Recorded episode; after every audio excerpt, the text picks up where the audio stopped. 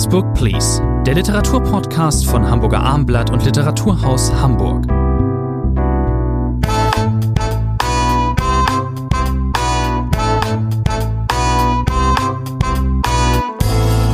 Next Book Please, der gemeinsame Literaturpodcast von Hamburger Abendblatt. Mein Name ist Thomas André und vom Literaturhaus Hamburg. Bei mir ist Rainer Moritz im Podcaststudio des Abendblatts. Der erste, die erste Folge im neuen Jahr. Wir haben uns seit zwei Monaten nicht gesehen, Herr Moritz. Das ist kaum auszuhalten gewesen. Umso dichter werden wir jetzt die Folgen platzieren.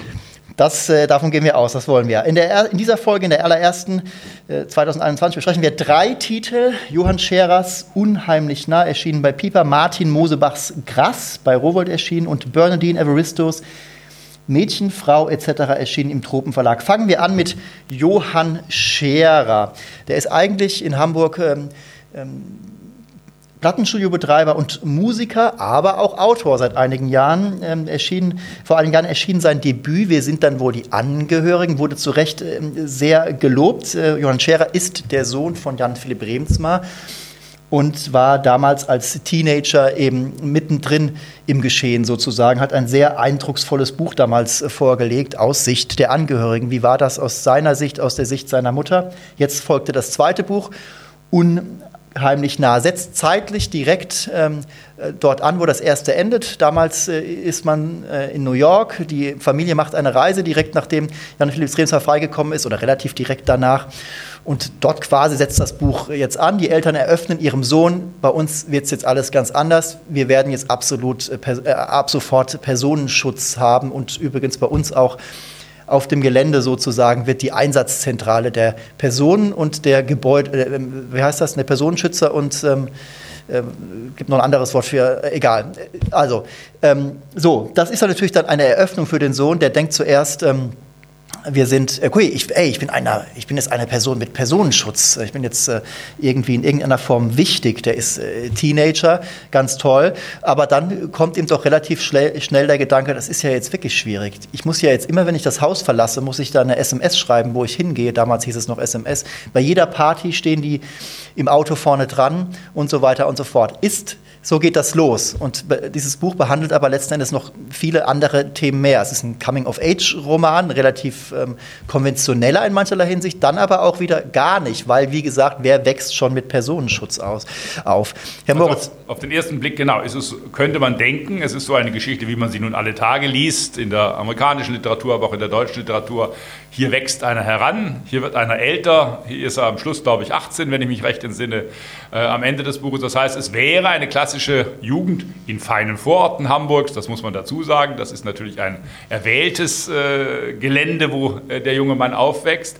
Aber, Sie haben es gesagt, es ist natürlich eine ganz besondere Kindheit. Auf der anderen Seite, es ist eine Kindheit, die ständig unter Überwachung steht. Man hat Angst in der Familie vor Trittbrettfahrern. Die Polizei will das verhindern. Es gibt sehr eindrückliche Szenen, wo Vater Remsmar, über den wir gleich noch sprechen äh, müssen, äh, plötzlich damit konfrontiert wird, dass auf seinem herrlichen Gelände das Schlimmste gebaut werden soll, was er sich vorstellen kann. Ein Carport. Allein das Wort ja, ja. Carport macht ihn schon nervlich fertig, aber der muss gebaut werden. Die Sicherheitsbeamten müssen ihre Autos unterstellen. Es ist, wie gesagt, eine Kindheit unter, Sie haben es geschildert, unter besonderer Überwachung, eine völlig unnormale Kindheit und unser Held schwankt natürlich zwischen dem, ach, das ist ja interessant, er freundet sich in Anführungszeichen auch mit diesen Beamten teilweise an, er unternimmt gemeinsame Dinge mit ihnen, die werden ein fester Bestandteil seines Lebens. Aber es ist ihm natürlich auch peinlich. Es ist ihm peinlich, äh, in die Schule gebracht zu werden. Er will früher aussteigen mit aus dem Auto, um ja nicht vor dem Schulgelände äh, aussteigen zu müssen. Als dann die ersten Freundinnen kommen, wird das Ganze auch nicht besser.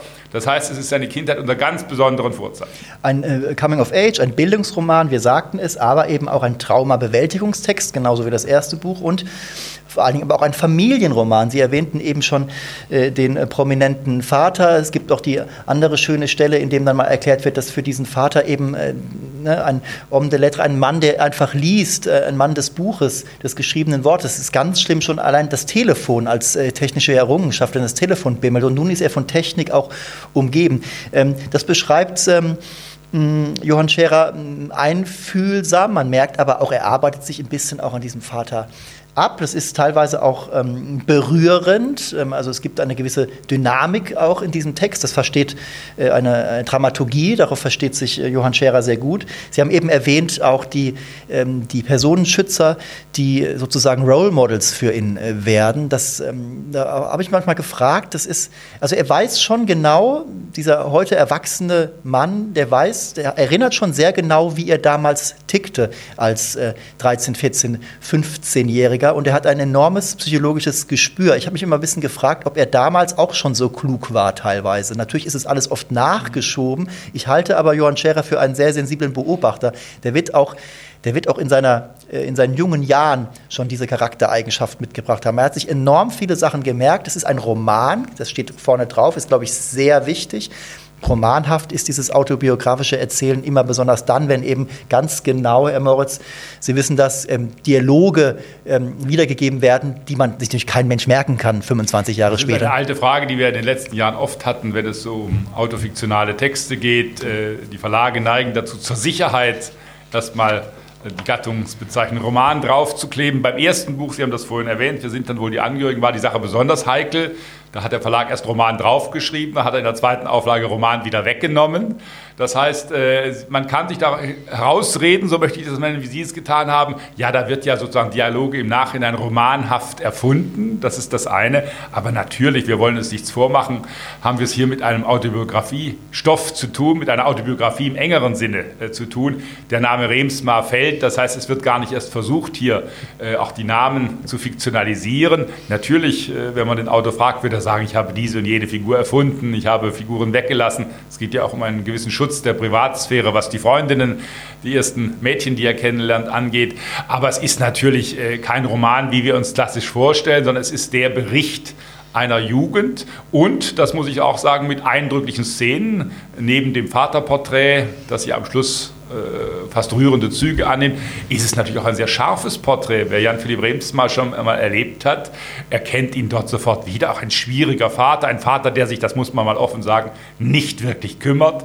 Es gibt ja eine lange Passage im Buch, die spielt im Urlaub. Man reist in die Ferien weit weg, aber dieser Urlaub ist für den Vater ein reiner Arbeitsurlaub. Das heißt, man sieht ihn kaum, er sitzt oben, ist empört, wenn das Telefon klingelt, schreibt und liest oder umgekehrt liest und schreibt. Also es ist natürlich auch eine schreckliche Kindheit, die hier ein Glück, wird. Ein Glück passiert uns äh, Hardcore-Lesern das nicht, Herr Moritz. Wir achten auf natürlich. Auf gar keinen Fall. auf gar keinen Fall. Nein, es gibt auch in diesem Urlaub, Sie haben die Sicherheitsbeamten ja schon erwähnt, äh, Szenen, wo er sich quasi mit ihnen zusammenschließt. Es gibt eine Art Schießunterricht. Es wird äh, geschossen äh, dort. Er darf eine Waffe in die Hand nehmen als sehr junger Mensch. Das sind sehr, sehr äh, gute Szenen. Die Frage ist natürlich trotzdem, warum ist dieses Buch erzählt? Wir verstehen, warum Johann Scherer es erzählt. Das ist ganz klar. Es ist die Aufarbeitung seiner Jugend. Er wird sich dann ja der Musik widmen. Er wird sehr früh Platten aufnehmen, er wird sehr früh auch äh, einen gewissen Erfolg haben äh, als Musiker. Aber ist diese Jugend, diese Kindheit für irgendetwas repräsentativ? Das ist natürlich schon eine Kernfrage, die man an das Buch stellen muss. Habe ich mir auch gestellt. Letzten Endes ähm, ist es aber so, dass da natürlich auch Grundsätzliches äh, erzählt wird. Es ist auch schon eine Geschichte, dass, ähm, die er auch ausbreitet und sehr geschickt ausbreitet. Sie erwähnten schon, dieser Autor versteht es, ähm, Szenen auszuarbeiten, Dialoge zu schaffen, die sehr stichhaltig sind und überzeugend. Er erzählt ja auch Johann Scherer in diesem Buch einfach die andere Geschichte, dass da jemand eben aus Blankenese ist, der aber auch irgendwo zur Subkultur gehören möchte. Schauen wir uns Johann Scherer an, ein äh, stets adrett und gut gekleideter, noch junger Mann mit Tätowierungen. Das äh, sagt eigentlich alles. Er versteht sich auf, auf, Selbstinszenierung in jedem Fall. In diesem Buch erfahren wir, ähm, wie er wurde, der er ist, äh, sozusagen. Und äh, das ist alles schon sehr überzeugend. Das er dann später dann auch äh, nach den Jahren in Blankenese, er macht seinen Schulabschluss oder ich glaube, er macht seinen Schulabschluss, er hat ihn noch gar nicht gemacht, zieht mhm. schon in die Schanze, ins Schanzenviertel mit 18 Jahren, dort äh, lebt er dann ein bisschen Rock'n'Roll. Das ist ja später auch nochmal eine Wendung, die da vonstatten geht. Das hat dann erstmal mit der Entführung gar nichts mehr zu tun. Man, man, oder mit diesem Entführungsfall und danach, was danach geschah, diesen Personenschutz. Man verliert das auch ein bisschen aus den Augen oder der Autor auch. Man fragt sich dann irgendwann, Moment, als er in die Schanze zieht, ist er da eigentlich immer noch unter Personenschutz? Wie auch immer, ist, ist er wohl? Das ging mhm. über viele, viele viele Jahre. Und dieses teilweise normale, dann auch wieder besondere, Stichwort Blankenese, ähm, versus Subkultur, wie soll das eigentlich funktionieren? Und dann aber auch wieder dieses, dieses äh, ganz besondere Aufwachsen als Sohn eben Jan Philipp Rehnsmaß, das ist, das, das gelingt ihm schon, das in einem sehr luziden Text hm, darzulegen. Ist auch ein fesselnder Roman letzten Endes. Und äh, wenn wir über Remsmar reden, ich habe das nie wirklich als Schlüsselloch-Roman gelesen. Das kann man so nicht sagen. Aber ähm, was, wir haben über das Berührende teilweise gesprochen, da ist schon auch viel Empathie mit dabei bei aller Abarbeitung am Vater. Und es ist natürlich eine Auseinandersetzung, die auch für den Schreibenden schwer zu führen ist. Natürlich, wie wird der Vater das aufnehmen? Johann Scherer antwortet auf diese Frage meistens ganz klar, wie da der Vater sei allein dadurch schon versöhnt, dass es in Buchform geschehen sei, dass genau. in seiner Lieblingsform äh, diese Auseinandersetzung mit ihm geführt wird. Es gibt Passagen, wäre ich jetzt ein Vater, würden mir manche Passagen nicht gefallen im Nachhinein. Aber das ist letztlich nicht der Kernpunkt. Es ist, glaube ich, wirklich diese zwei Fragen, die man stellen muss. Für wen erzählt er diese Geschichte, außer für sich selbst? Es hat, das würde ich auch sagen, durchaus Repräsentatives, so ungewöhnlich diese Kindheit, diese Jugend äh, war, für anderes Heranwachsen, das sich allmähliche Freischwimmen, das Herauskommen aus elterlichen äh, Zwängen, hier natürlich alles unter ganz besonderen Vorzeichen. Und wenn wir über das Romanhafte sprechen, dann muss man natürlich auch fragen, wie ist das geschrieben? Äh, wir erleben den Vater Remsma immer wieder als Sprachpuristen, Beispiel, wir sehen uns die Tage, diese harmlose Wendung, die wir etwa 20 Mal am Tag vielleicht verwenden, ist vom Vater völlig geächtet. Wir sehen uns in den nächsten Tagen, muss das heißen, aber nicht wir sehen uns die Tage. Das heißt, der Sohn steht auch immer in einem Sprachzwang und einem Sprachpurismus auch, den der Vater pflegt. Ich fand den Roman als Sprachkunstwerk, um mal bewusst ein altmodisches Wort zu verwenden, nicht sehr äh, überraschend und überzeugend. Das ist runtererzählt. Sie haben die Dramaturgie äh, erwähnt, die ist teilweise geschickt gelöst, wie auch diese Urlaubsszenen einpflicht. Aber wenn man sich mal genauer die Sätze von äh, Johann Scherer anschaut, dann ist da sprachlich nicht wahnsinnig viel gewonnen. Es ist ein autobiografischer Erzählbericht, aber der auch äh, ohne besondere äh, stilistische Feinheiten. Darauf ist er, glaube ich, gar nicht aus. Er selbst hasst ja auch die Pedanterie, die sprachliche Pedanterie des Vaters. Ähm, ich würde mich da absolut auf seine Seite auch schlagen, obwohl ich natürlich auch, äh, äh, Sprachwächter sind wir nun alle nicht, aber natürlich gefällt es uns auch, wenn das Deutsch ähm, gut und richtig verwendet wird. Sollte aber nicht über allem stehen. Also ich ähm, habe dieses Buch ähm, mit äh, großem Gewinn gelesen, bin auch nicht ganz so streng wie Sie, was das ähm, äh, Sprachkünstlerische angeht also dieses ist ein smartes Schreiben teilweise, das äh, gefällt mir schon. Ich bin also, um ähm, auf den Punkt zu kommen, ich gebe, auf die Punkte zu kommen, ich gebe Johann Scherers unheimlich nah, satte acht Punkte. Ich gebe sechs Punkte.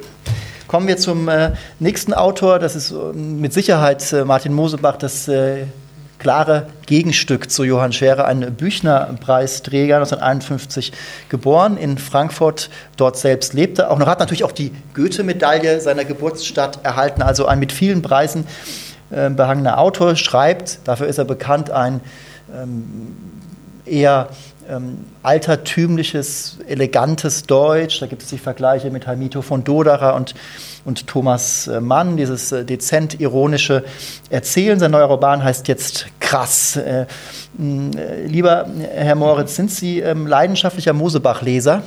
Nein, ich bin ein schwankender Mosebach-Leser. Es gibt Texte, die ich immer wieder sehr gern gelesen habe, aber es gibt immer auch bei mir die klassische Mosebach-Haltung, wenn ich das mal so nennen will. Und wir haben das jetzt bei den ersten Rezensionen in den Printmedien ja auch erlebt. Äh, was soll das? Ist das nicht sehr viel Aufgeblasenes? Ist das nicht sehr viel heiße Luft? Ist das nicht sehr viel Thomas Mann? Äh, etliche Jahrzehnte später. Also in diesem Zwiespalt stecke ich auch selber. Um was geht es denn eigentlich in diesem Roman? Ja, das ist schon mal gar nicht so einfach Würde zu sagen. sagen. Würde ich auch fünf, sagen. Es sind 500 Seiten, also satte 500 Seiten.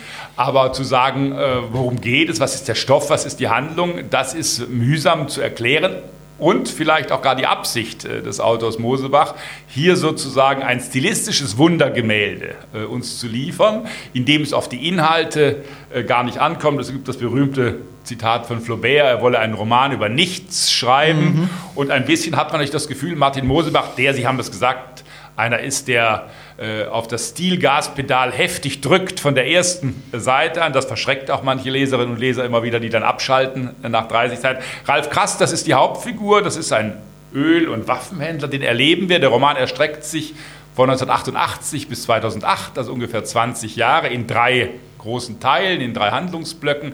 Ralf Krass diesem dubiosen, schwerreichen Mann, er weiß nicht wohin mit seinem Geld, begegnen wir am Anfang auf einer Reise äh, nach Neapel. Dort ist eine illustre kleine Reisegruppe mit drei Ehepaaren zusammen. Er hat einen Adlatus, einen äh, Kunsthistoriker, promovierten Kunsthistoriker. Dr. Auch, Jüngel. Ja, da sind wir übrigens bei den Namen. Das wollen wir einmal sagen. Mosebachs Neigung, auf Thomas Manns Spure zu sprechenden Namen wir haben Krass, der Mann ist voll krass. Wir haben Jüngel, der bleibt sein ganzes Leben. Ein Jüngchen. Ein Jüngelchen, ein Jüngchen, wenn man so will. Dann gibt es noch Frau Skonemarker, eine Frau, auf die ich gleich zu sprechen komme, die alles schön macht, wenn Sie so wollen. Also das ist ein Nebenaspekt. Darüber kann man schmunzeln, wie immer bei Mosebach er bietet das natürlich seinen Lesern auch an. Er will sie auch ein wenig provozieren. Das Sofa mit PH geschrieben findet sich, glaube ich, jetzt fast in jedem Mosebach-Roman. Das Telefon sowieso mit PH. Darüber kann man, glaube ich, hinweggehen. Das erregt seine Feinde immer wieder aufs Neue. Also, dieser Krass in Neapel, das ist Teil 1. Er heuert dann als eine als Art Escort-Girl diese Lidewine Kronemarker ein. Er kauft ja eigentlich fast alle Menschen genau. um sich herum. Es gibt ein, eine äh, abendliche Tischgesellschaft, oder man, nein, man verbringt auch die Tage miteinander. Da sind dann äh, ein französischer Arzt zum Beispiel dabei, eine ähm, ist mit einer Düsseldorferin, glaube ich, verheiratet. Ähm, nee, das war, nee, nein, die Düsseldorferin ist mit einem Italiener verheiratet. Also auch alles sehr international. Man fragt sich so teilweise, was sprechen eigentlich für eine Sprache miteinander. Frau Skonemarker passt da sehr gut rein. Ähm, der Krass kauft sich auch Frauen, ähm, auch teilweise wohl für Sex wird angedeutet, aber Frau Skonemarker letzten Endes äh, Genau, das nicht. ist das Arrangement. Es ist sozusagen ein Bündnis, wird mit ihr geschlossen. Er bewirft sie mit Geld, auch mit Schmuck. Aber äh, zum einen will er sexuell nichts von ihr. In Neapel auf Capri spielten auch wichtige Szenen äh, des Buches, äh, als man dort eine Ruine besichtet, die er vielleicht kaufen will als sein Wohnhaus. Aber sie darf sich auch mit keinem anderen einlassen. Und äh, Dr. Jüngel, der auch äh, Lidewine betreuen muss, merkt dann nachts, da schleicht jemand in ihr Zimmer, er gibt das, wie es sich gehört, für einen Adlatus an, krass weiter und von da an ist die Sache äh, gekillt, wenn man so will, das Arrangement platzt und damit endet der erste Teil des Dr. Romans. Jüngel ist ja selbst eifersüchtig. Er hat nämlich selbst ein Auge auf Lidewine Skonemarker geworfen. Der zweite Teil, den sehen wir dann eben in der französischen äh, Provinz, ein Jahr später. Äh, Jüngel ist nicht mehr Atlatus und ähm, Männlein für alles von, äh, von Ralf Krass. Ähm, er leckt dort seine Wunden, aber die größte Wunde ist, dass er von seiner Gattin verlassen worden ist. Also ein Katerbruch. Das sind plötzlich dann eben aus, dieser, aus diesem äh, Chat-Set live. Äh, Geld hat er auch keins. Hat er auch keins. Aus dieser Chat-Set-Szenerie aus äh, in Neapel sind wir weg und sind dann eben bei diesem Jammerlappen. Und ähm, der erlebt dann dort auch allerhand Abenteuer, besäuft sich, fährt in den Graben mit dem Auto, wie auch immer. Man fragt sich, hm, wo führt das jetzt eigentlich hin? Und dann führt es im Jahr 2008, also hm. fast 20 Jahre später, nach Kairo. Da sind wir dann endlich im dritten Teil des Buches angelangt. Und dort äh, kommen, wie durch Zauberhand geführt, äh, die Hauptakteure äh, des Buches durch Zufall wieder zusammen. Wir erleben krass, auch der hat mittlerweile schwierige Geschäfte abzuwickeln. Es gibt Geldprobleme, man weiß gar nicht genau, wo das Problem liegt. Er lernt dort einen äh, Ägypter äh, kennen, Mohammed, der ihn wie als sein Vater annimmt. Dann taucht Lidewine auch wieder auf, immer noch schön, fest im Kunstbetrieb verankert, also auch Sie bestens, auch unser Freund Jüngel. Gott sei Dank. Taucht Gott sei Dank. Er hat es sogar gebracht, auch das wieder eine der typischen charmanten Bosheiten von Martin Mosebach. Er hat es zum Professor gebracht für Urbanistik an, leider nicht in Tübingen, Heidelberg oder München, sondern an der Universität Wuppertal. Das ist natürlich auch wieder bitter, dass Jüngel es nur nach Wuppertal geschafft hat. Er versucht nochmal bei Lidewine äh, zu landen und dann endet das Roman, der Roman, ich will das nur andeuten, in einem großen Showdown, in einem Krankenzimmer äh, kommen dann die Figuren zusammen und wenn man so will, nach 20 Jahren schließt sich der Kreis. Der Roman muss einfach, äh, Sie merken das schon, liebe Zuhörerinnen und Zuhörer, der muss einfach letzten Endes von seinen Figuren leben. Deswegen muss man da jetzt eben über diese Figuren sprechen, besonders über Ralf Grass, der, der, gar nicht so alt ist, ein ganz eigentümlicher, bizarrer Typ im Grunde, der gar nicht so schnell ähm, jetzt ähm, auszubuchstabieren ist. Wer, wer, was ist, was soll, was soll er eigentlich darstellen? Er ist eine Art äh, äh, machtvoller Typ, der denkt, alles Glück dieser Welt und alles Geld äh, ist für ihn sozusagen reserviert. Es gibt eine herrliche Szene am Ende, Sie haben es angedeutet, ist er dann eben in Kairo ziemlich auf den Hund gekommen, seine Halbseitengeschäfte sind aufgeflogen, die Strafverfolgungsbehörden sind hinter ihm her. Er steht dann auf der Straße und der Geldautomat möchte ihm kein äh, Geld mehr geben. Und er personifiziert diesen Automaten fast und sagt, ey, was ist mit dir los, Auto? Ich krieg, da muss doch das Geld jetzt von dir bekommen. Er versteht das gar nicht. Also er hat immer auf hohem, großem Fuß gelebt.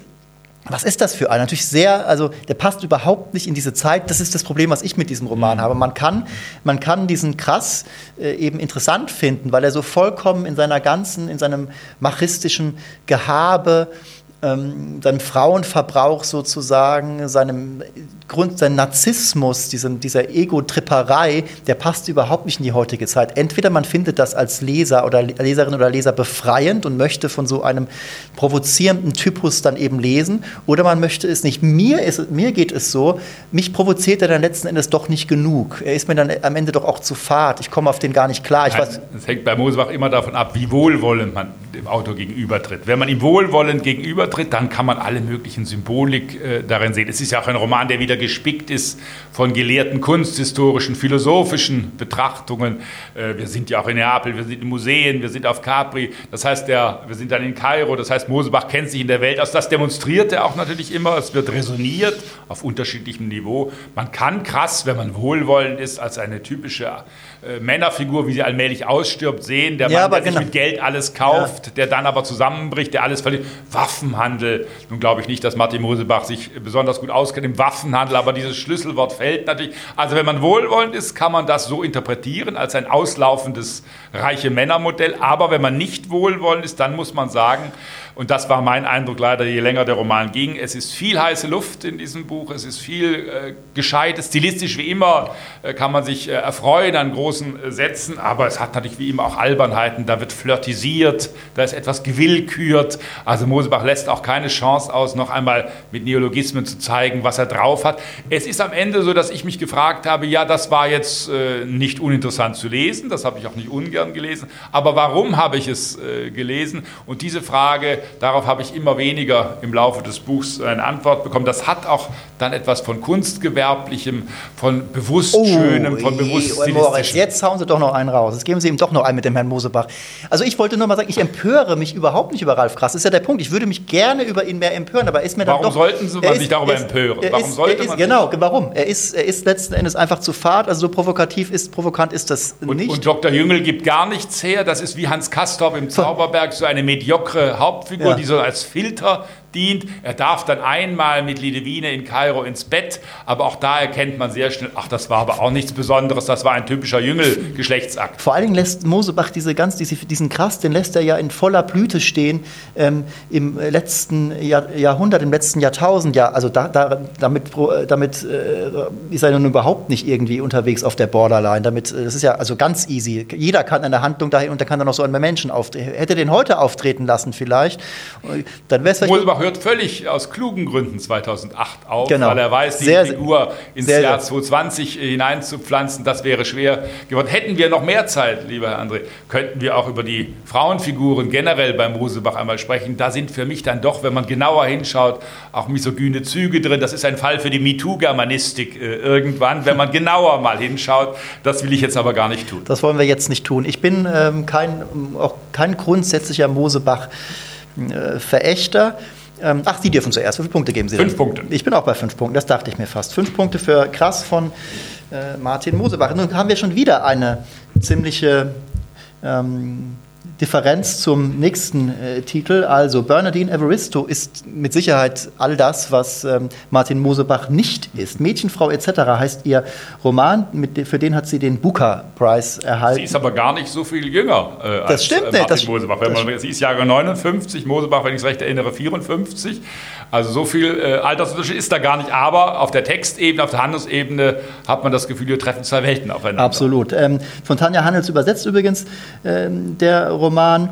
Ähm, Bernadine Evaristo ist äh, Engländerin, ihr Vater stammt aus, äh, aus, stammte aus Nigeria und sie hat mit Mädchenfrau etc., äh, ist, sie ist die erste ähm, farbige, schwarze, schwarz großgeschriebene Frau, die diesen Preis bekam. Ähm, die hat einen wirklich, um es jetzt zu sagen, eigentlich, eigentlich den Zeitgeistroman schlechthin geschrieben. Sie äh, porträtiert in diesem Roman, das ist ein Episodenroman oder ein, ein, Roman, bei dem wir von Kapitel zu Kapitel äh, die Perspektive von unterschiedlichen anderen ähm, Hauptfiguren einnehmen. Sie porträtiert Frauen, eigentlich nur Frauen gestanden. Männer ähm, finden eher an der Peripherie statt. Hm, sie interessiert sich für ähm, äh, Engländerinnen migrantischer Herkunft. Ähm, meistens sind Engländerinnen eben äh, nicht, die leben nicht nur in London, und eben auch oft äh, ähm, äh, äh, lesbische, ähm, die sind oft lesbisch, die Hauptfiguren.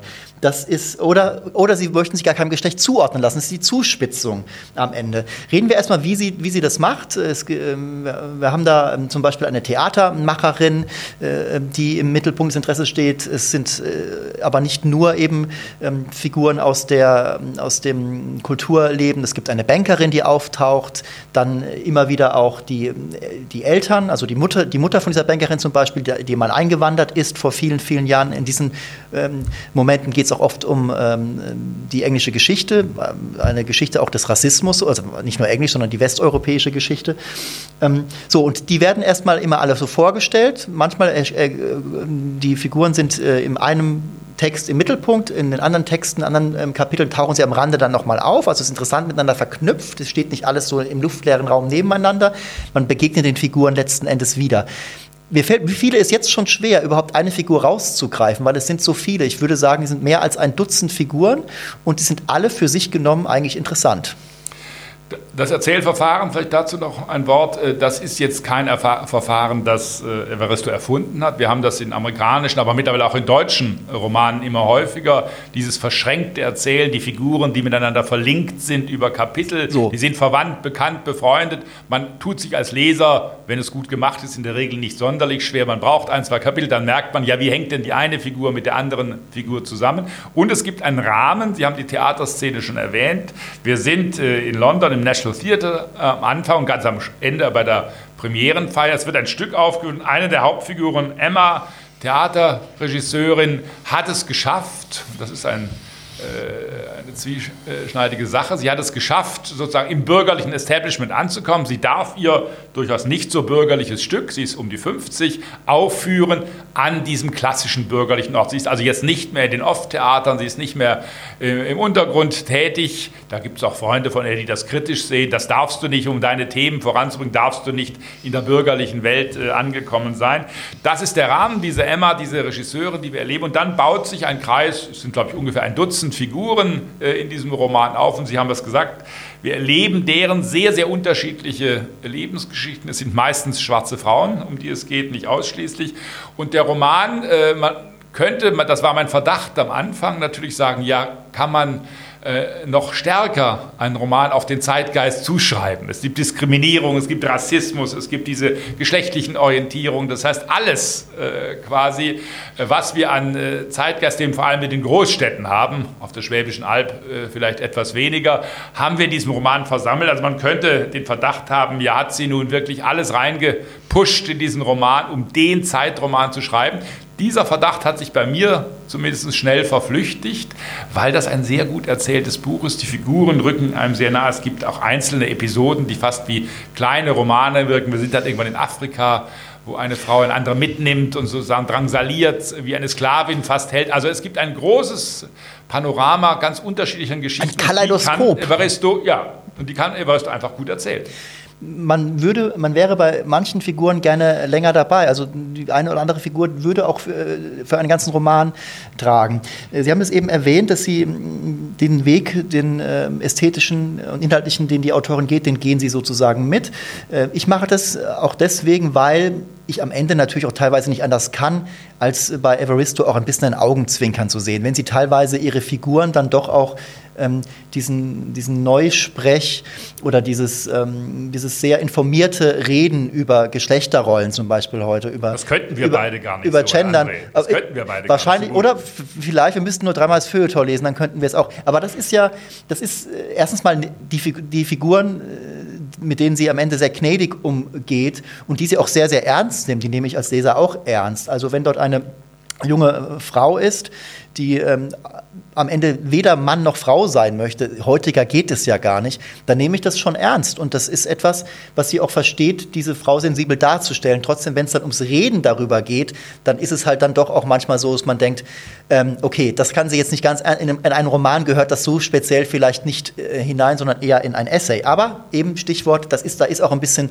Augenzwinkern Und dabei. es sind halt sehr, das muss man sagen, auch sehr, sehr unterschiedliche, nicht einförmige Geschichten. Wie gesagt, der sogenannte Migrationshintergrund äh, ist natürlich fast immer äh, vorhanden, aber es gibt eben auch Aufsteigergeschichten. Da ist Carol, eine junge Frau, die es bis nach Oxford äh, schafft. Da ist auch das, fand ich sehr eindrücklich, die Geschichte von Shirley King, äh, die beste Freundin äh, von Emma, unserer Theaterfrau, die als Lehrerin arbeitet, voller Optimismus an ihre Sache herangeht. Sie will in bestimmten Milieus die Kinder fördern, sie will sie voranbringen und sie kommt dann irgendwann schnell an ihre Grenzen, resigniert in gewisser Weise. Das heißt, äh, Evaristo zeigt sehr unterschiedliche, eindringliche Geschichten und wir müssen, äh, ehe wir punkten, darüber sprechen, äh, Sie tut das in einem ungewöhnlichen Stil, der viel resoniert worden ist. Sie nennt es selber Fusion, Fusion Fiction.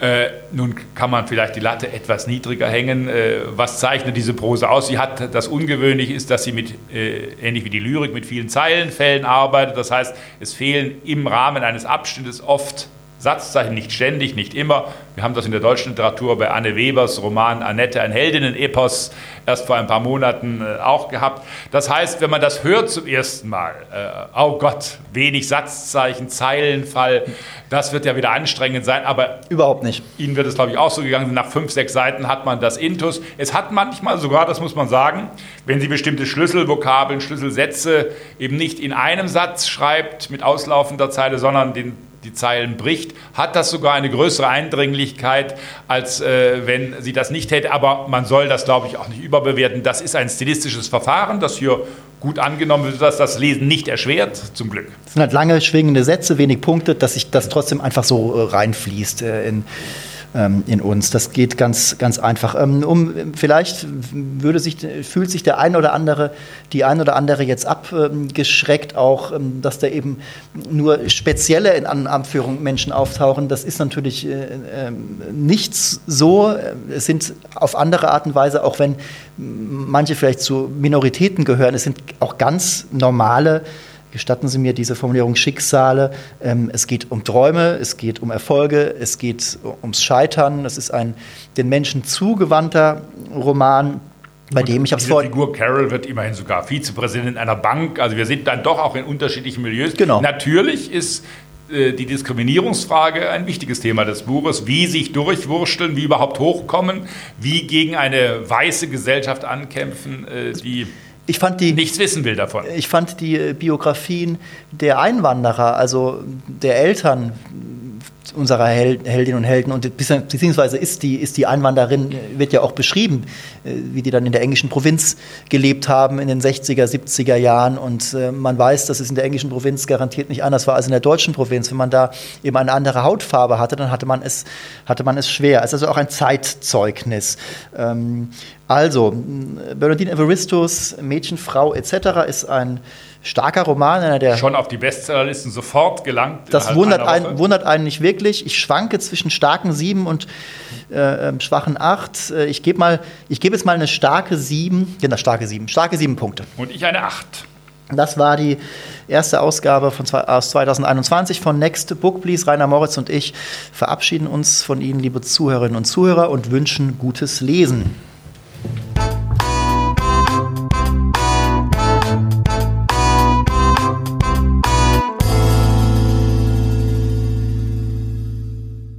Weitere Podcasts vom Hamburger Abendblatt finden Sie auf abendblatt.de slash podcast.